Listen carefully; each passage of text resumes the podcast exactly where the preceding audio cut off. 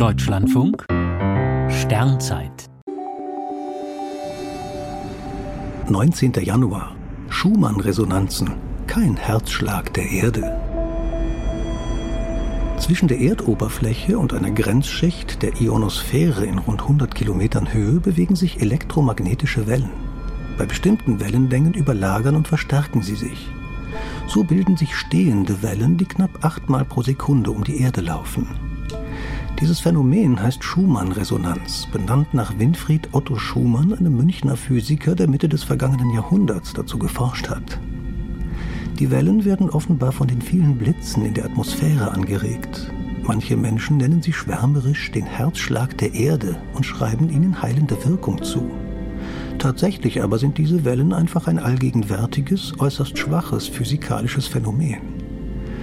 Hartnäckig hält sich das Gerücht, die NASA habe in ihre Raumfähren Schumann-Resonatoren einbauen lassen, damit es der Besatzung besser gehe.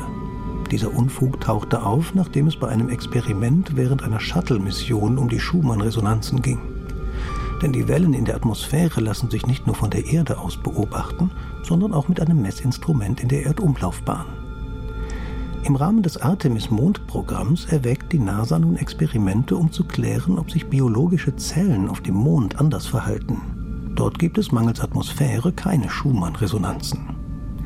Da die Resonanzen je nach Jahreszeit, Sonnenaktivität oder chemischer Zusammensetzung der Atmosphäre leicht schwanken, erlaubt ihre Messung zudem indirekte Schlüsse auf den Zustand der irdischen Lufthülle.